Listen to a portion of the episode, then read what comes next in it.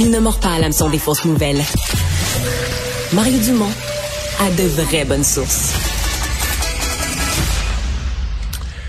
Elle s'était fait connaître pour son euh, son ouvrage euh, le gouvernement qui parlait du gouvernement euh, de l'État omniprésent après quelques années après un film qui parlait de, de, du modèle québécois, qui remettait en, question le modèle québécois. Mais euh, ça faisait longtemps qu'on n'avait pas entendu parler d'elle, Joanne Marcotte, qui va d'un nouveau livre sur l'apocalypse climatique, ces doutes qui dérangent, qui remet en question l'apocalypse climatique. Joanne Marcotte, bonjour. Bonjour. Euh, oui, je, ma première question va pas être sur le texte, mais sur la couverture du livre, parce que on y voit que, ben on y voit comme des, euh, je sais pas, un évêque, un curé puis un moine. Est-ce que, est-ce que c'est une façon de dire que les, changements climatiques sont une nouvelle religion? Ben, c'est une façon de dire que euh, la science ça repose pas sur la foi, ça repose sur le doute. Et quand ça repose sur la foi, je veux bien là, qu'il y ait des choses qui soient immuables, mais quand même, à, à ce moment-ci, la science climatique est très, très jeune. Alors, le doute est permis et ce que j'ai voulu présenter dans ce livre-là, c'est euh, la portée du consensus, d'où il vient, il est quoi exactement, mais il demeure qu'il y a des zones où ça débat ça débat férocement.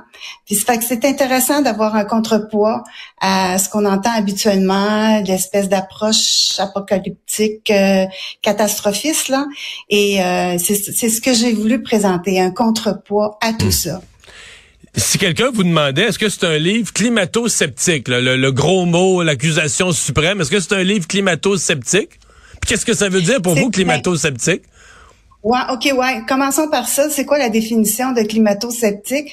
Moi, quand j'entends climato-sceptique, c'est quelqu'un qui nie carrément le réchauffement climatique, qui nie que le CO2 a quelque chose à voir. Dans ça, c'est pas le propos du livre. Le livre est pas négationniste sur les changements climatiques. Non, ben les changements, tu peux pas être négationniste sur les changements climatiques. Les changements climatiques existent depuis toujours. C'est juste que ça donne que récemment, depuis 1850, euh, ben le climat a changé. Il s'est réchauffé un peu, 1,1 degré Celsius selon ces auteurs-là et la science. C'est ce que dit le GIEC en tout cas. Fait tu peux pas, tu peux pas vraiment le, le terme conspirationniste pour décrier l'absence de changement climatique. C'est comme irrelevant là, c'est pas pertinent, c'est euh, parce que le climat a changé mm. depuis depuis que le monde est monde et des réchauffements, il y en a eu avant et donc euh, on peut pas être négationniste mm. sur les réchauffements climatiques. Mais le questionnement, c'est est-ce que le, réchauffement climatique, puis là vous avez là-dedans des experts que vous citez qui vont d'un côté et de l'autre, mais est-ce que le réchauffement climatique est provoqué par l'action humaine, par le CO2, par le fait de brûler des hydrocarbures? C'est ça la question. L'autre l'autre endroit où c'est euh, où il y a un consensus, c'est que quand on brûle des combustibles fossiles, on augmente la concentration de CO2 dans l'atmosphère. Il y en a même qui doutent de ça. C'est pas c'est ça, ok? C'est c'est vraiment ça. Donc tu peux pas être conspirationniste là-dessus non plus.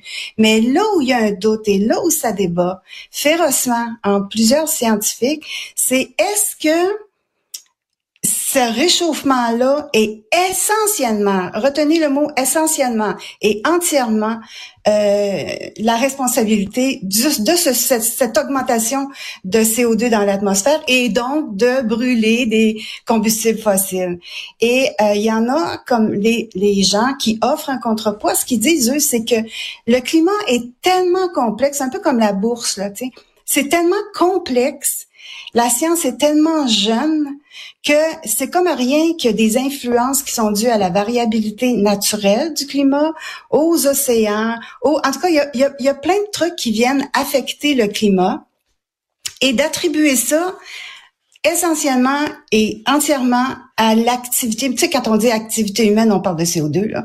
Euh, c'est pas tout à fait juste d'après mm. eux. Fait mm. ils demandent encore plus de recherche. Puis ça a beaucoup de conséquences là, de penser ça, d'attribuer mm. à l'activité humaine 100% du réchauffement. Qu'est-ce que ça veut dire?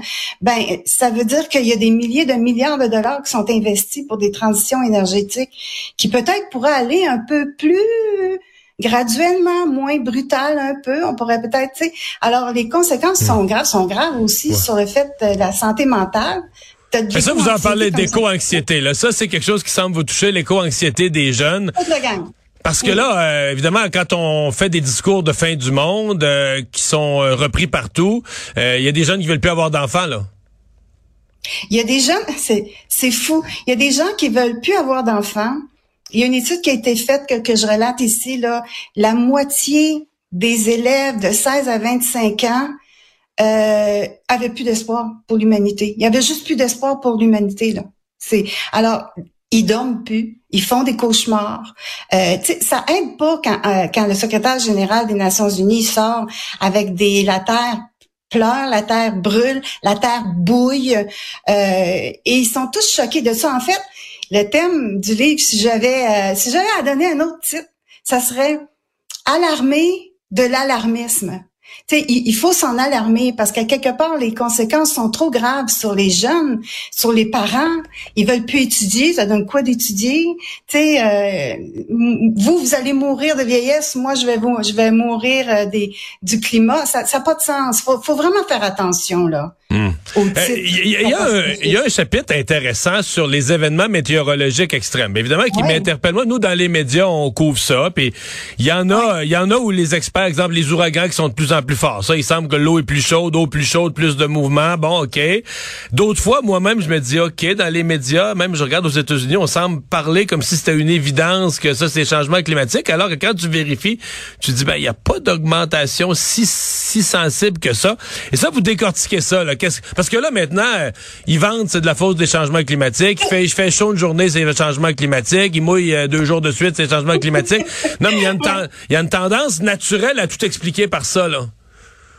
Exact. Puis ils font erreur. Parce que quand, puis c'est ça qui est le pire, c'est que dans le, rapport du GIEC, il y a trois groupes dans le rapport du GIEC. Il y a le premier groupe qui s'occupe vraiment de faire euh, l'état de la du climat, un état du climat. Et euh, eux, ils décortiquent tout ça, ils recueillent toutes les recherches qui sont faites sur l'évolution du climat. Puis il faut pas se tromper, le climat égale pas euh, la météo, hein. Le climat, c'est la moyenne de la météo pendant 30 ans. Donc, avant d'observer un changement, bien sûr, la moyenne peut évoluer, mais avant d'observer un changement, ben ça prend ça prend des décennies là. Alors ça c'est un. Une fois que tu as compris ça, tu, là tu mesures vraiment les sur des longues périodes de temps l'évolution des catastrophes euh, climatiques et à ce compte-là, le désastre, les désastres en termes en termes chiffrés là, les désastres climatiques ont une tendance à la baisse depuis quelques décennies. Pire, ce que j'ai retenu, c'est que dans le siècle passé, il y avait plus de désastres climatiques dans la première moitié du siècle que dans le second.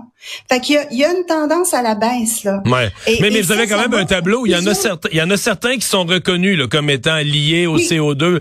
Donc c'est pas c'est pas une négation que dans certains cas il y a des désastres climatiques qui sont liés, mais il y a comme un avertissement à dire, ben scientifiquement attention, c'est pas tout ce qui arrive dans le dans le désastre naturel. Il y, en arrivait à toutes les à toutes les époques, à tous les millénaires, il y a eu des désastres climatiques. Là.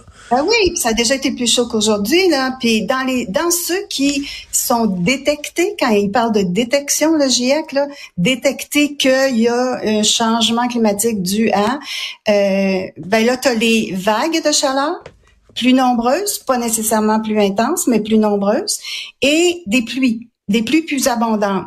Mais curieusement, ils vont pas dire que ça va générer plus d'inondations, tu vois. C'est ces deux seuls événements-là où ils ont vraiment détecté un changement. Fait quand on voit, puis quand on entend dans la presse traditionnelle, à qui je fais énormément de reproches, puis à qui eux, eux, eux là sont sont, sont hors d'eux-mêmes là, par rapport à la couverture euh, médiatique des événements catastrophiques, catastrophiques. Et euh, quand on lit il va y avoir plus d'ouragans, puis il va y avoir plus de grêle, puis il va y avoir plus de vents violents, puis tout ça. C'est faux. Ça n'a pas été détecté. Alors, si tu me dis que tu te fies sur la science, ben dis ce que la science dit. Fait que dans ce livre-là, on voit là où c'est vrai, là où c'est faux. C'est bien euh, Par contre, même des grandes organisations, les compagnies d'assurance, des grandes organisations comme Hydro-Québec planifient en fonction qu'il y aura plus d'événements parce que c'est ce qu'ils sentent, c'est ce qui c'est ce qui s'est produit ces dernières années là peuvent bien, ils peuvent bien. C'est une belle occasion de faire du cash, mais en réalité, le climat, c'est, un ensemble de climats régionaux. Fait que peut-être que pour une région, parce qu'il y a maintenant. Des... D'ailleurs, euh, Judith Curry, que je, je rapporte ici, elle a sa propre firme maintenant d'évaluation du risque. Euh, et elle travaille avec des compagnies d'assurance justement. Et euh, elle comprend elle que tu peux pas évaluer le climat global. Là, Alors, dépendamment des régions, tu as les influences qui sont différentes. Il y en a qui, ont, qui sont sur le bord de la mer, il y en a d'autres qui sont en pleine en pleine région du milieu. Fait que euh, oui, c'est ça. C'est, c'est, ils peuvent ils peuvent bien le dire, ils peuvent bien monter les primes, mais s'ils se fient vraiment sur euh, les rapports du GIEC, puis sur les rapports de leur localité, là, ils peuvent arriver, à, ils peuvent arriver à autre chose. Mm. Est-ce qu'il faut devenir carboneutre en 2050? Tu peux bien le dire, mais c'est impossible. Eux, leur leur euh, leur constat, c'est que c'est impossible de faire ça. Euh, D'ailleurs, on est bien mal parti là. Mais non seulement ils disent que c'est impossible, pour eux, c'est peut-être même pas pertinent tu peux mieux investir dans l'adaptation, tu peux mieux développer économiquement des pays en développement. Ça va les aider, étant un peu plus riches, ça va les aider à se prémunir contre les désastres euh, météorologiques. Fait que à ce moment-là, eux autres, ils ont tendance à dire réorientons nos efforts. Oui, continuons la recherche, pas de trop, mais pour l'instant, réorientons une part de ces investissements vers l'adaptation aux événements catastrophiques. Mm. Joanne Marcotte, Marcotte, merci beaucoup. Ces doutes qui dérangent l'apocalypse climatique, vraiment, point d'interrogation. Euh, merci d'avoir été là. Merci Mario. Bye. Au revoir.